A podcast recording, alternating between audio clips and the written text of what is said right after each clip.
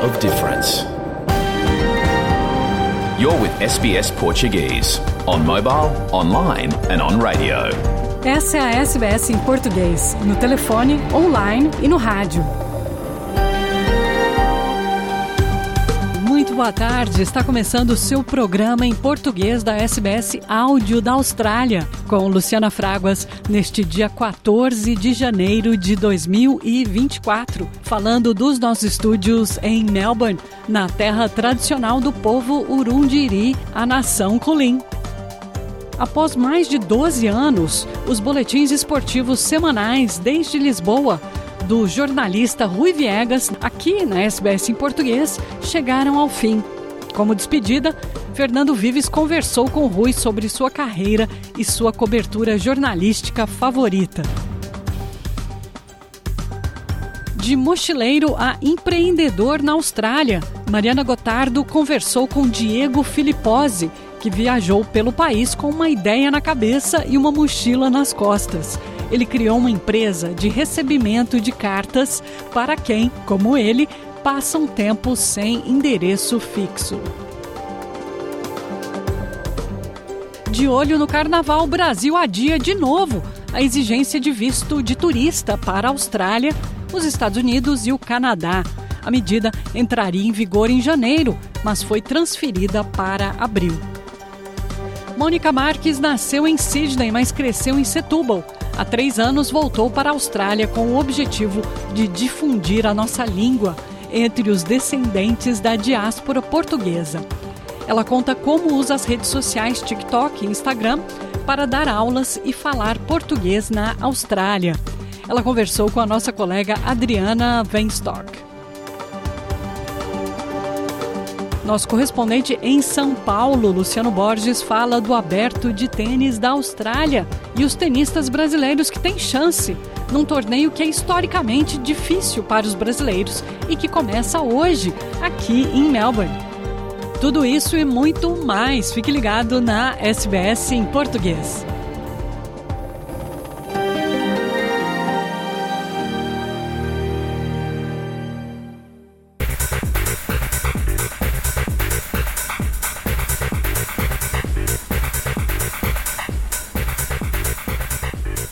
Como eu disse no início do programa, após mais de 12 anos, os boletins desportivos semanais de Lisboa do jornalista, nosso colega Rui Viegas, aqui na SBS em português, chegaram ao fim.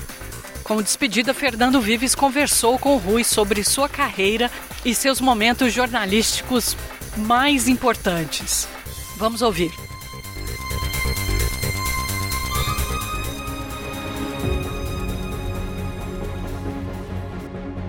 Olá, viva Luciana, muito boa tarde, muito boa tarde a todos. Olá, viva Fernando, muito boa tarde, muito boa tarde a todos e uh, trago-vos uh, quatro temas. Foram mais de 12 anos de impecáveis boletins semanais desde Lisboa sobre o desporto de Portugal no nosso programa de domingo. Agora, o jornalista Rui Viegas deixou de ser colaborador da SBS em português ao fim de 2023. Foram centenas de boletins neste período que viu o futebol do país sair das sombras do cenário europeu até o título da Europa em 2016 e hoje se tornar um dos principais centros de formação de atletas e treinadores. Jornalista da Rádio Renascença e do DAS de Portugal, Rui Costa Viegas começou sua carreira em rádios locais do Algarve, região onde nasceu. O jornalismo entrou em sua vida por contágio de família. É ele quem nos conta. Olá, viva a todos os amigos da Austrália, Luciana, Fernando, restante equipa, é um prazer falar sempre convosco. Agora num registro um pouco uh, diferente, uh, porque falar de nós é sempre mais uh, complicado. Eu trabalhei muito tempo e comecei a minha atividade profissional no sul do continente português, numa região que é a região do Algarve, uma zona mais da província. Eu sou do interior dessa região, que é uma região turística de praia, mas eu sou do interior e os meus eh, primeiros trabalhos foram na área das rádios locais, eh, da imprensa regional, trabalhos mais locais. Digamos que essa foi um pouco a minha escola, juntamente com a própria formação académica. Quando eu às vezes menciono que sou jornalista por contágio, isso tem a ver com o facto de o meu pai ser, ter sido jornalista, já faleceu, mas ter sido jornalista em vários órgãos de comunicação social portugueses nacionais e ligado sobretudo à área do desporto. Digamos que esse foi o meu lançamento também por contágio, como eu costumo dizer. Com mais de 25 anos de carreira, Rui Viegas tem muita experiência em coberturas, mas uma delas é a sua preferida. Poderia eleger uh, de forma rápida que o grande trabalho da minha vida aconteceu nos Jogos Olímpicos eh, de 2012 em Londres, uh, já ao serviço da Rádio Renascença, para onde eu vim em 1999 na redação nacional em Lisboa, depois de ter trabalhado como correspondente uh, no Algarve. Mas de facto foram os Jogos Olímpicos que me marcaram, de facto um uh, evento único. Quem já passou por ele, quem já teve a oportunidade de uh, fazer a cobertura de uma Olimpíada, sabe perfeitamente aquilo que eu estou a dizer. Pela sua dimensão, por tudo aquilo que está em volta da própria competição, pela duração do evento, esse é o evento uh, que mais me marcou e que certamente mais marcará muita, muita gente, muitos jornalistas, muita, muito pessoal da comunicação social, mas elejo esse como, de facto, o grande evento uh, e o grande momento, aquele que guardarei para sempre em termos de trabalhos realizados.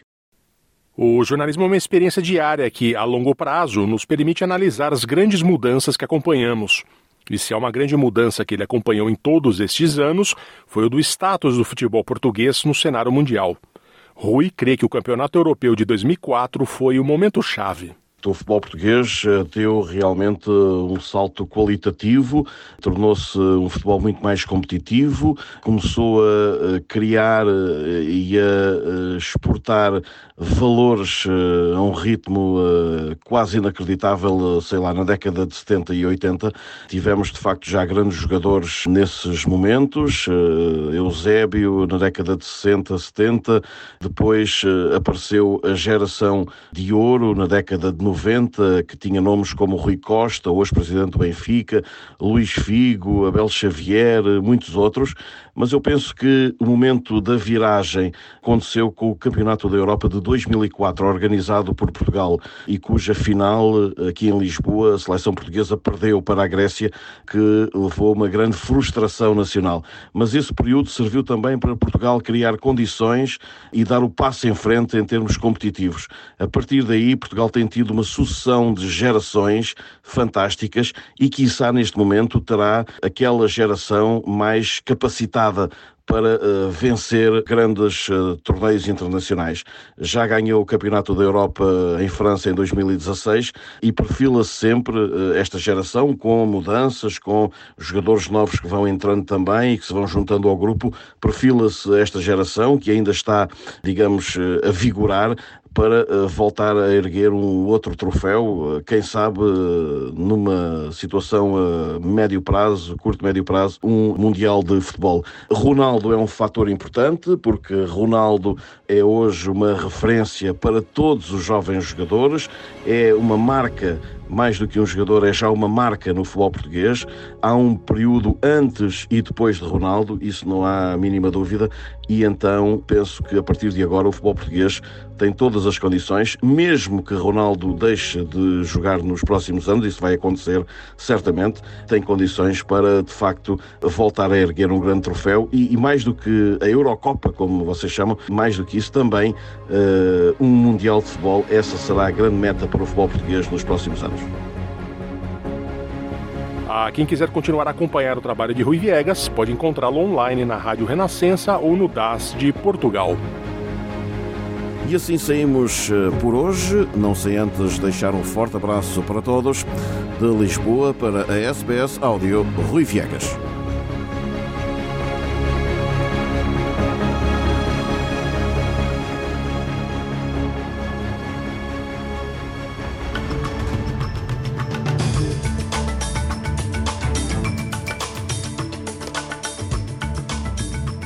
Brasil adiou pela segunda vez a reintrodução do visto de turista para cidadãos da Austrália, Estados Unidos e Canadá. O ex-presidente Jair Bolsonaro eliminou a exigência de visto de entrada para turistas desses países em 2019 para apoiar a indústria do turismo. Mas os três países continuaram a exigir vistos dos brasileiros. O Brasil exige vistos dos viajantes com base em princípios da reciprocidade histórica e igualdade de tratamento. A primeira vez que o governo Lula adiou a implementação do visto de turista foi em setembro de 2023 definindo a data de 10 de janeiro de 2024 como o novo prazo. Mas uma semana antes do prazo, a semana passada, a presidência do Brasil disse que seria adiado mais uma vez, agora para o dia 10 de abril de 2024.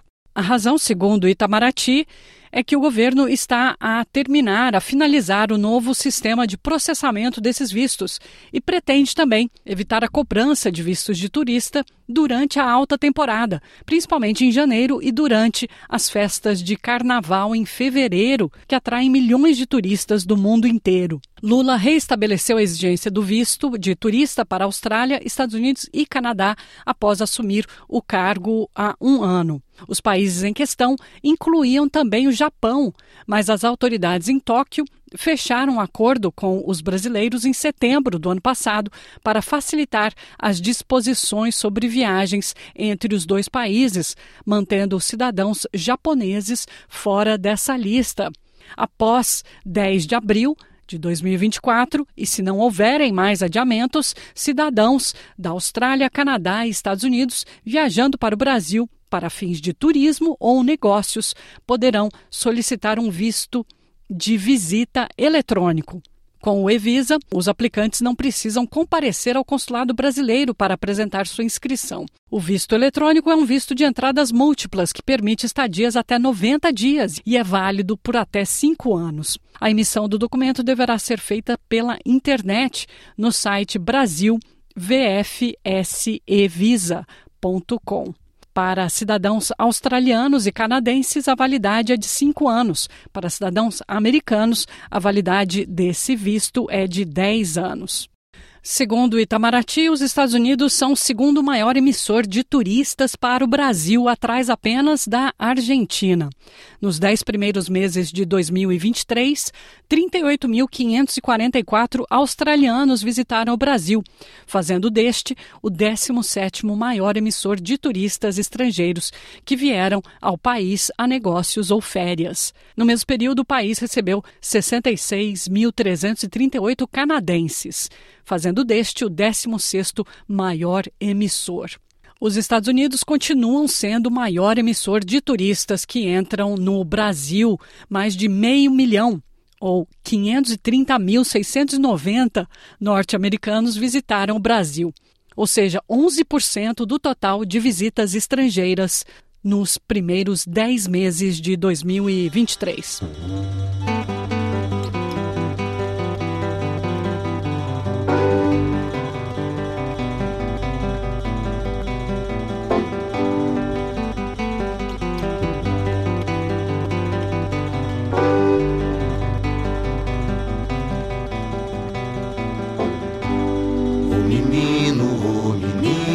Gente fina, cadê o boi?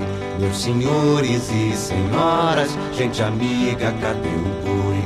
Quem souber o que acontece, diga logo foi ou não foi. Tá sumido, tá perdido, se ele some, não tem festa, não tem vida, nem presente, nem passado, não tem nada. Boi é tudo, boi é força, boi é gente, cadê o boi? Boi é povo, povo é festa, povo é tudo, cadê o boi? Sol e chuva no trabalho, construindo, cadê o boi? Leva o trigo, leva a cana, leva a água, cadê o boi? Foi maldade, foi magia, foi inveja, o que que foi? Foi prefeito, foi governo, foi Herodes, quem é que foi? Sem o boi, Natal não presta, não tem festa, cadê o boi?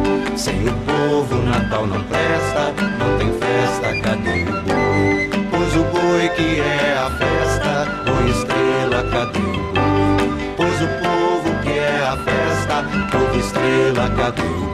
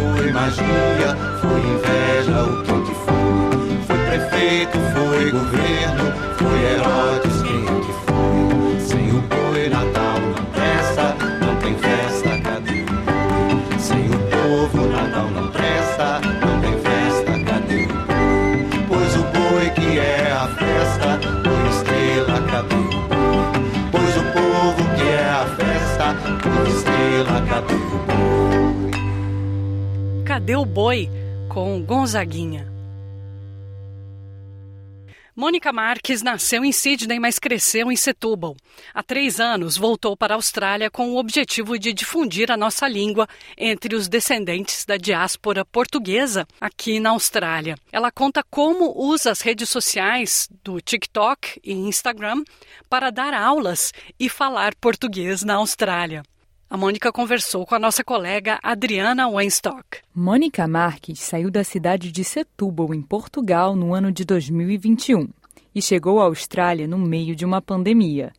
Lojas fechadas, ruas vazias, mas ainda assim ela acreditava que era aqui que seu sonho ia se realizar. Cheguei nessa altura, vai fazer três anos agora em junho de 2024 e, e vim de Portugal com o desejo de encontrar melhores condições de, de vida, porque Portugal neste momento não está propriamente.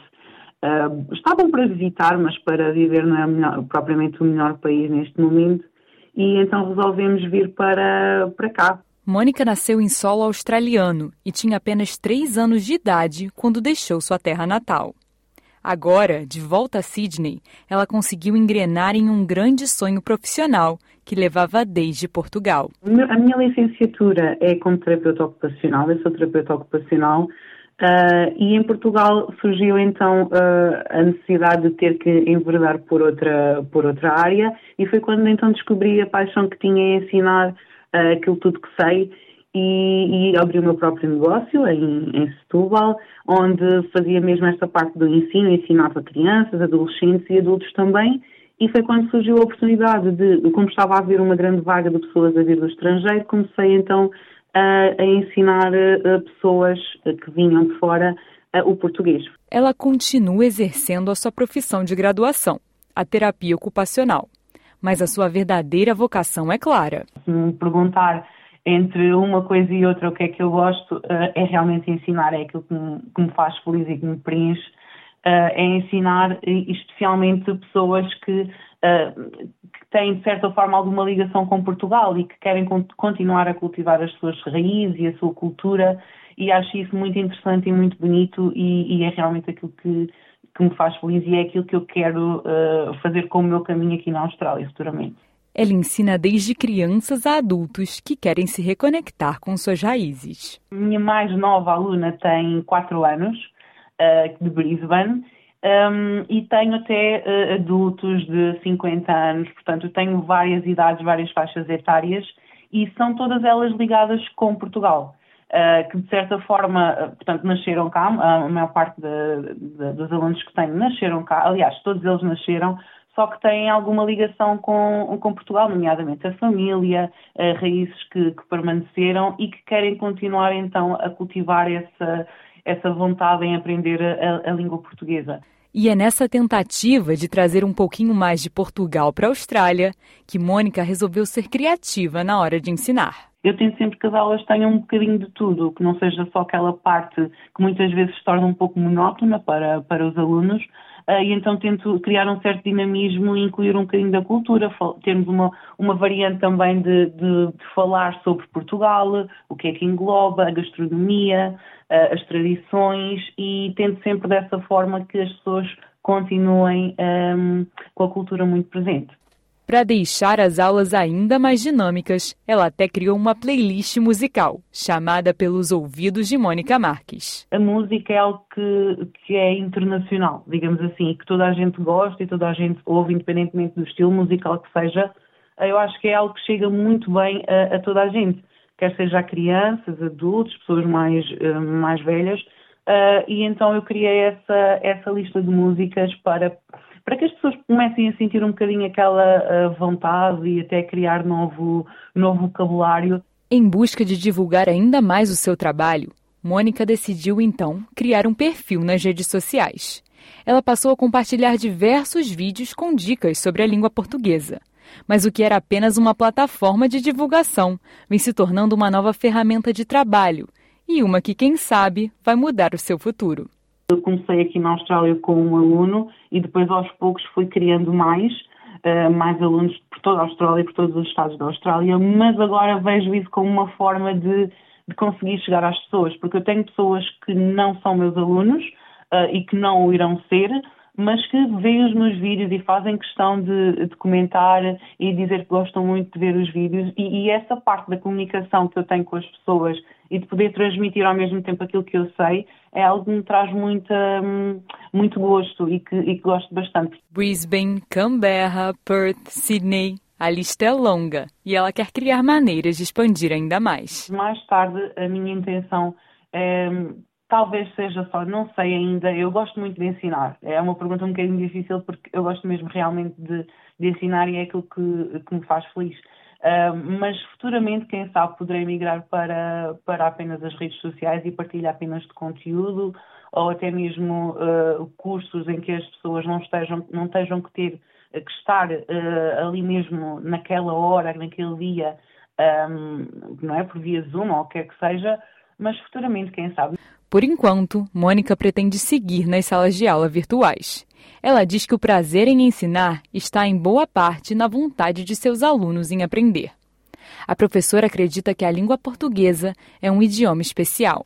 Eu acho que a nossa língua é muito rica. Hum, hum, não desfazendo todas as outras, mas a língua portuguesa é, é muito fascinante, porque nós temos e imensas palavras que podem dizer uma só coisa. E nós podemos dizer, conseguimos dizer às vezes uma, uma frase muito simples de várias formas e enriquecê-la com palavras novas. Eu costumo dizer que gosto muito de sotaques porque dentro de Portugal nós temos vários dicionários, como eu costumo dizer, eh, porque os sotaques fazem parte da nossa história, fazem parte da nossa cultura e da nossa língua e eu sou especialmente fã de de sotaques, porque enriquecem ainda mais não só o nosso uh, dialeto, o nosso vocabulário, mas os sotaques também em si que vão criando outras palavras novas. Que legal. Você tem uma palavra favorita? Olha, uh, assim de repente, quando, quando perguntou, veio-me à cabeça o professor, porque foi a palavra eleita uh, em 2023, foi a palavra do ano em Portugal, uh, a palavra professor, precisamente, porque, porque Portugal sofreu uma série de, complicações e uma série de protestos uh, relativamente à classe docente e foi precisamente uh, a palavra do ano, que foi eleita é mesmo uma iniciativa da Porto Editora, em Portugal, uh, em que existe uma série de, de, palavras e foram 10 finalistas e a que ganhou foi precisamente a palavra professor e em seguida, em segundo lugar foi médico e em terceiro inteligência artificial mas a minha palavra talvez seja então a, a, de professor.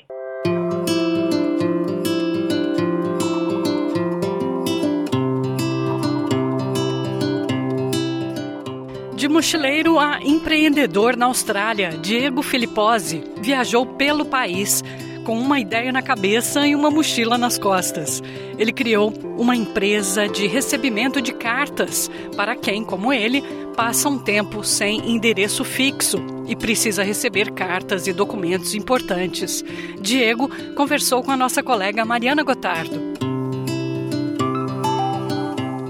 Nascido e criado na Bélgica, Diego Filippozzi, de 35 anos, é de família italiana e ele é poliglota, fluente em cinco cinco línguas, incluindo português, pois já morou no Brasil. Ele chegou na Austrália em 2018 para uma vida nômade como mochileiro e trabalhou duro, principalmente na área de agricultura, uma das exigências para que renovasse o visto Working Holiday de trabalho e lazer. Foi a partir de uma necessidade pessoal enquanto viajava pela Austrália que em 2022 Diego teve uma ideia de empreendimento. Ele criou a Repost, empresa de recebimento de correspondência voltada para quem, como ele, está passando um período sem endereço fixo, mas quer ter acesso ao que lhe é postado. Para nos falar sobre essa ideia que virou empresa e nos contar também um pouco das suas aventuras, eu converso agora com o Diego Filipozzi. Diego, muito obrigada por ter aceitado conversar com a gente aqui na SBS em português. Você que já conversou com a SBS em francês, com a SBS em italiano, né? Muito interessante isso também. Definitivamente. Muito obrigado a você por me dar essa oportunidade. Você tem parentes italianos que moram em Melbourne. Então, em 2018, quando você chegou aqui na Austrália, você teve um apoio, né, desses parentes. Como você ia viver essa experiência de viajar pela Austrália, sem um endereço fixo? Você teve o apoio deles, né, para enquanto você estivesse viajando pela Austrália, você recebesse as suas correspondências. Foi isso? Exatamente. Então, quando eu cheguei aqui na Austrália, cheguei com um pedaço de papel com um número de telefone, um sobrenome, e eu liguei para essa família, porque eu não conhecia essa família para nada. Eles são primos da, da minha avó. E aí, pois eu liguei, eles aceitaram de, de me encontrar. E aí a gente, sabe, italiano ou brasileiro, a gente tem essa cultura bem forte da família, dos valores uhum. da família, e eles aceitaram me, me ajudar deixando-me usar o endereço dele para eu poder viajar na Austrália e ir trabalhar em fazenda e no mesmo tempo eles podiam me informar cada vez que eu recebia um correio. Com a pandemia e aí com o tempo, com a distância, isso foi ficando um pouco mais difícil, digamos assim, mais complicado. Foi aí que você quis pensar numa alternativa para isso? Sim, porque ao momento eles não podiam jamais me ajudar. E então quando eu fiquei sem esse suporte, eu estava um pouco preocupado, porque hum, esse suporte era maravilhoso. Eu tinha essa liberdade de viajar e de sempre ser informado. Aí eu olhei um pouco o que estava aqui no mercado sobre isso e não tinha nada. Olha, o Australian Post oferece a oportunidade de ter um PO Box, mas é um lugar fixo, você tem que ir lá. Então é que é bom é um lado, só que a gente viaja sempre, então tinha que sempre trocar de caixa postal de cidade a cidade, era impossível. E também um, um dia eu trabalhava lá no, no hostel, uh, eu vi, ai não sei quantas cartas que estava lá, eu falei, ah, então não sou o único nessa situação e a gente não pode ficar assim, porque dentro de todas essas cartas têm informações muito importantes, por ser dados de banco, dados de identidade. Então a gente não pode deixar os nossos dados assim e qualquer pessoa pode pegar, abrir e roubar os nossos dados, de roubar dinheiro, de roubar identidade. Aí eu falei, puxa, eu já já estava bem cansado de trabalhar na agricultura e eu falei preciso fazer outra coisa na minha vida. Eu acho que tem essa ideia, acho que isso vai, vai ajudar todo mundo, inclusive eu primeiro. E aí comecei a fazer a, a investigação e aí eu criei a iPost. E a gente está falando de albergues, mas tem também a gente que, que usa o Airbnb, ou tem hum. muitos brasileiros que chegam aqui ele também, eles também primeiro chegam em lugar, logo se eles tiver sorte, porque agora com essa crise da, da moradia, do, do, alojamento, é ainda mais difícil ter uma, um endereço fixo aqui na Austrália. Então por isso eu achei, olha, agora tem um escritório aqui em Perth que está no bairro Norbridge, que é o bairro de todos os estudantes e os mochileiros, e o meu endereço postal se converte um, um endereço postal deles. Aí se a gente utilizar sempre o meu endereço postal, os seus correios vão sempre chegar aqui no meu escritório, que é um lugar bem seguro, e aí eu posso fazer a gerência de, todas essas cartas e uhum. correios que chegam aqui. E aí, como funciona exatamente, então, o Repost, a sua empresa? Uhum. Tem três possibilidades. Como eu estou aqui uh, em Perth, Se a gente não quer que eu abrir os correios deles, eu ligo para ele, falo que o correio chegou e ele tem sete dias para vir no meu escritório para recuperar as suas cartas. A segunda opção, e é a opção mais importante, porque esse serviço é para, é, é para essas pessoas que viajam muito, nos meus termos e condições, eles me dão um permesso de abrir o correio deles. Então, eu abro, escanerizo, eu mando por e-mail, mas eu mando e-mail com um sistema de, de segurança, é um PDF onde você tem que escrever a sua contrassenha. Uhum. Então, quando você aceita, eu dou um número de cliente e eu dou também uma contrassenha para você. Então, todos os documentos que eu vou mandar para você por e-mail, eles vão ser protegidos com essa contrassenha. Assim, se qualquer pessoa tem acesso aos contas de e-mail, ninguém vai poder abrir os correios. Assim, você pode viajar para toda a Austrália, você pode ir de férias para Bali ou para o Brasil. Eu receber um documento, eu escanerizo, mando por e-mail e logo eu mando uma mensagem para você no WhatsApp falando, ei, mandei um, e-mail para você, dá uma olhadinha, tá? E tem uma terceira opção ainda? Sim, a terceira opção é, se eu receber um documento físico, o documento físico é um passaporte, um, um driver license, uma carteira de habilitação, exceto o cartão de banco, eu nunca escanerizo. Esses outros documentos, primeiro eu escanerizo e eu mando por e-mail, assim eles podem ter uma cópia, e logo eu ligo para eles para saber onde você está no, na Austrália agora. Porque eu recebi, por exemplo, essa carteira de habilitação, e aí você me, me fala, ah, agora sou em Darwin, ou agora sou em Adelaide. Ou você mora lá, e eu mando uh, esse documento né, num envelope que está segurizado e tem um sistema de traçabilidade. E eu mando para o seu novo endereço. Ou se você, por exemplo, continua a morar no seu carro, eu mando para o escritório da Australian Post. E assim você pode ir até lá e recuperar o seu documento. E tem funcionado bem? Tem muita gente te procurando? Está dando muito certo. Eu tive o meu primeiro cliente em julho. Agora já conto com mais de 300 pessoas, 15 países diferentes e acabo de conseguir os dois primeiros brasileiros. Olha, que legal! A maioria do, dos meus clientes são, são mochileiros que eles viajam para toda a Austrália, então eles gostam desse serviço postal porque eles sabem que sempre vão receber os seus documentos. E os termos de condição foi feito com um advogado aqui de Perth, então, não quero dizer que eu fiz tudo certinho. Para... Sim, é um trabalho sério, né? Agora, você está tocando o seu negócio, a sua empresa em Perth, está com escritório fixo. Você parou um pouco de viajar pela Austrália? Como é que está a sua vida agora? É, parei, parei mesmo, porque eu queria me dedicar nesse serviço para ajudar a nossa comunidade. Também trabalho aqui como intérprete, então hum. ajuda para ter mais estabilidade, mais possibilidade de conseguir outro tipo de, de visto aqui na Austrália. Então eu sou muito mesmo numa uma visão de estabilidade, de desenvolver esse negócio que eu acredito muito e vendo esse sucesso que estou tendo, isso me dá muito mais uh, motivação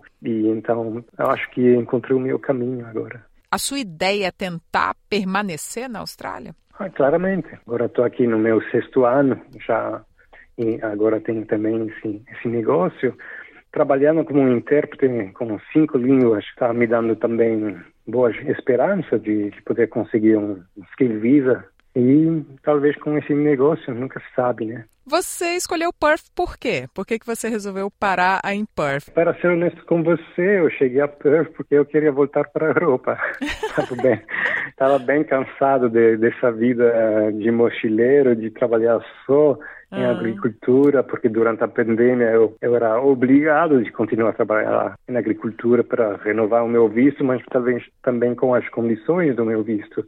E eu fiquei muito frustrado. É difícil, quer dizer, não, não é o trabalho mesmo difícil, mas aí eu acho que quando você está consciente da, das suas capacidades, é muito, muito frustrante ficar Sim. numa indústria que não traz nada para você intelectualmente. Por isso eu cheguei até aqui porque Perth é o aeroporto mais uh, perto da Europa, então por isso eu cheguei até aqui. Mas depois, depois foi eu, eu não sei, encontros, uh, uhum. uh, reflexão e ao final eu eu decidi de não desistir, hum. ficar aqui e agora acho que estou no caminho certo. Que interessante. E o que, que você achou de viajar pela Austrália como um mochileiro? Muita gente faz isso aqui na Austrália. Você acha que é uma experiência realmente interessante? Definitivamente, porque você está talvez sozinho, você está um amigo, uma, um namorado, uma namorada, e você viaja num carro, você, então já o espaço é muito mais pequeno, você aprende a ser muito mais criativo, você aprende a se um, satisfazer com pouco, porque ao final o carro não é muito grande, então roupa não, você não vai ter muitas. Você vai trabalhar principalmente em fazenda, então são um trabalho muito mais físico, muito são um tipo de trabalho que você nunca talvez fazeria no seu país e você está confrontado com muitas coisas também. Uma viagem assim eu acho que ensina muito sobre você mesmo e acho que vale verdadeiramente a pena de fazer. Você fala português muito bem, já morou no Brasil. Queria que você falasse um pouquinho então para a gente encerrar aqui a entrevista sobre a sua experiência no Brasil, como foi. Eu fui estudar de intercâmbio universitário na Espanha, numa região que se chama Extremadura, que está muito perto com Portugal. Então aí eu, eu aproveitei para aprender português. Então eu já tinha uma base eh, de português e quando eu terminei os meus estudos, eu fui um dia para uma férias de trabalho e aí tinha uma instituição da, da minha região, da Bélgica, que estava oferecendo bolsa para ir ter uma experiência profissional e linguística nesses países que a gente chama de BRICS, que são uhum. os países com, com a economia que está crescendo muito. E o Brasil era um desses países. Como eu já tinha essa base de português, eu falei, eu vou tentar conseguir essa bolsa para ir no Brasil e melhorar a minha língua. E foi assim, eu consegui essa bolsa, então eu fui para três meses, principalmente o plano era três meses, chegando em Floripa, trabalhando uh, na área de, de, turismo para poder falar o máximo possível e praticar o meu português. E então começou assim a, a experiência. Antes de, de viajar para o Brasil, a minha avó me falou que a gente tinha família no Brasil. Ela lá, lembra que o tio dela fugiu o fascismo na Itália nos anos 30 e ele foi para o Brasil, mas ele nunca mais voltou. Mas uhum. ela lembrava que tinha esse tio lá. Ela achava que ele era em São Paulo. Então eu falei para ela, oh, se eu vou para o Brasil, eu vou achar ele. Eu cheguei lá no Brasil com essa organização, trabalhando nesse hotel, estudando. Um dia eu estava lá em Floripa, no ônibus, e tem um homem que senta ao meu lado, ele estava estudando alemão, a gente bate papo, a gente fica amigo, e ele me convida a um aniversário dele que é em Belo Horizonte. Ah, tudo bem, eu falo. Ah, por que não? Eu nunca, eu não, não conheço. Aí eu ligo para minha avó para saber se ela está bem, e ele me fala que a irmã dela ligou para ela dizendo que a nossa família é de Belo Horizonte. Uau! Eu acho, tá? Esse é como é é um sinal, um, um não sinal. sei se você fala, é um sinal da, da vida, né? Ah. É, então eu comecei a olhar na internet o sobrenome da minha família, eu comecei a ligar para todas as pessoas na lista, né? explicando que eu sabia que chamava assim, o seu filho era assim, até quando uma família falou que talvez podia ser eles, né? Aí eu falei, tá, eu estou indo para Belo Horizonte, porque eu vou para um aniversário, se talvez você aceitar, a gente se encontra. Então a gente se encontrou. O tio da minha avó, ele já tinha falecido, ele tinha tido um filho que era geólogo. Ele infelizmente tinha falecido também, mas uma vez ele teve um contrato de, ge de geologia na Europa e ele foi para a Calábria para ver a nossa família. E ele bateu foto. Então, quando estava nessa casa, a filha dele foi pegar o álbum de foto eu reconheci a minha bisavó nas fotos e aí a gente soube que era a família. Uau. Então foi, foi, um momento muito emo emocionante, porque que incrível, né? Que legal. É... E você gostou do Brasil? Ah, o Brasil é maravilhoso. O, o povo brasileiro é, é muito acolhedor, muito amigável. Ele, eu sempre me senti bem-vindo pessoas me convidando na sua casa para dividir uma, uma comida. Eu fui convidado em vários lugares. Eu tenho muitos amigos no Brasil, continuo em contato com eles até 10 anos depois de que eu fiquei lá, foi um, a, a, viagem da minha vida. Que bom, então você deve voltar. Claramente. Muito obrigada, Diego. Foi um prazer conversar com você. Boa sorte, né, no seu trabalho, na sua vida aqui na Austrália. Obrigado a você, Mariana, para seu tempo e para ter esse interesse para mim. Agradeço muito. A Organização Mundial da Saúde defendeu o aumento de impostos sobre o álcool e bebidas açucaradas. A agência da ONU destaca que o aumento do preço incentiva hábitos mais saudáveis e pode ajudar a prevenir acidentes de trânsito e violência causados pelo álcool. Ouça a reportagem da ONU News. A Organização Mundial da Saúde divulgou novos dados que mostram uma baixa taxa global de impostos aplicados a produtos não saudáveis, como álcool e bebidas açucaradas. Os resultados destacam que a maioria dos países não está utilizando impostos para incentivar comportamentos mais saudáveis. Globalmente, 2,6 milhões de pessoas morrem por consumo de álcool a cada ano e mais de 8 milhões devido a uma dieta não saudável. A implementação de impostos sobre álcool e bebida açucaradas deve reduzir essas mortes. Metade dos países que taxam bebidas açucaradas também tributam a água, o que não é recomendado pela OMS. Embora 108 países estejam taxando algum tipo de bebida açucarada, em média, o imposto sobre consumo, designado para um produto específico do consumidor, representa apenas 6,6% do preço. Pelo menos 148 países aplicaram impostos sobre bebidas alcoólicas em nível nacional. No entanto, o vinho está isento de taxas de consumo em pelo menos 22 países, a maioria na região europeia.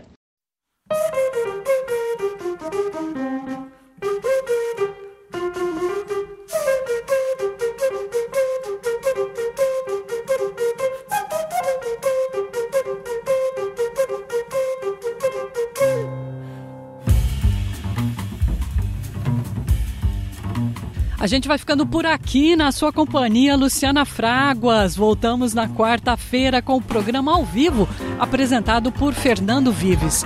Eu encerro o programa de hoje com, o jazz de Amaro Freitas, pianista que se apresentou aqui no Festival de Sydney. Temos uma entrevista completa com ele que já está disponível na nossa página sbs.com.au barra português ou, claro, na sua plataforma de áudio favorita. Nós estamos em todas. Uma excelente tarde de domingo, muita saúde, muita paz nesse ano que ainda está novinho, mas cheio de promessas. Beijo grande, fui!